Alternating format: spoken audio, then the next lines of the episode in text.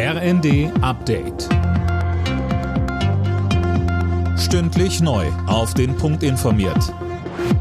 Ich bin Daniel Stuckenberg. Guten Abend.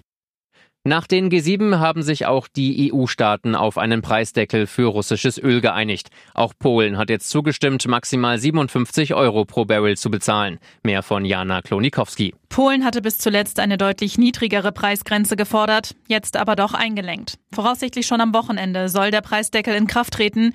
Die G7-Staaten haben ihn bereits vorher auf den Weg gebracht. Mit dem Preisdeckel soll verhindert werden, dass Russland weiter kräftig von den stark gestiegenen Ölpreisen profitiert und so auch den Krieg gegen die Ukraine finanziert. Solange China oder Indien da nicht mitziehen, gilt er allerdings als wenig schlagkräftig. Kinderkliniken bekommen in den nächsten beiden Jahren 300 Millionen Euro mehr. Das hat der Bundestag beschlossen. In dem Gesetzespaket sind auch Entlastungsmaßnahmen für das Pflegepersonal vorgesehen. Beispielsweise sollen künftig mehr Untersuchungen ambulant statt stationär durchgeführt werden. Auf Zugfahrten wird man wohl auch in Zukunft beim Telefonieren nur die Hälfte verstehen. Der vorgesehene bessere Handyempfang kommt wohl erst in zwei Jahren, berichtet der Spiegel. Mehr von Tim Britztrup. Eigentlich sollte es schon diesen Monat soweit sein. Allerdings hat die Bundesnetzagentur dem Ganzen jetzt einen Strich durch die Rechnung gemacht und die Inbetriebnahme der benötigten neuen 4G-Funkfrequenz untersagt.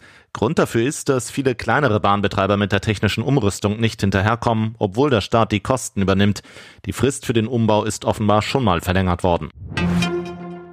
In Deutschland könnten bis 2070 rund 90 Millionen Menschen leben. Das hat das Statistische Bundesamt ausgerechnet. Das Ganze gilt für den Fall, dass die Zuwanderung so bleibt, wie sie im Moment ist. Andere Szenarien gehen von einem Rückgang auf 75 Millionen aus. Die Ergebnisse der abschließenden Vorrundenspiele bei der Fußball-WM. Serbien-Schweiz 2 zu 3, Kamerun-Brasilien 1 zu 0, Südkorea-Portugal 2 zu 1 und Ghana-Uruguay 0 zu 2. Die letzten Achtelfinals lauten Brasilien-Südkorea und Portugal-Schweiz.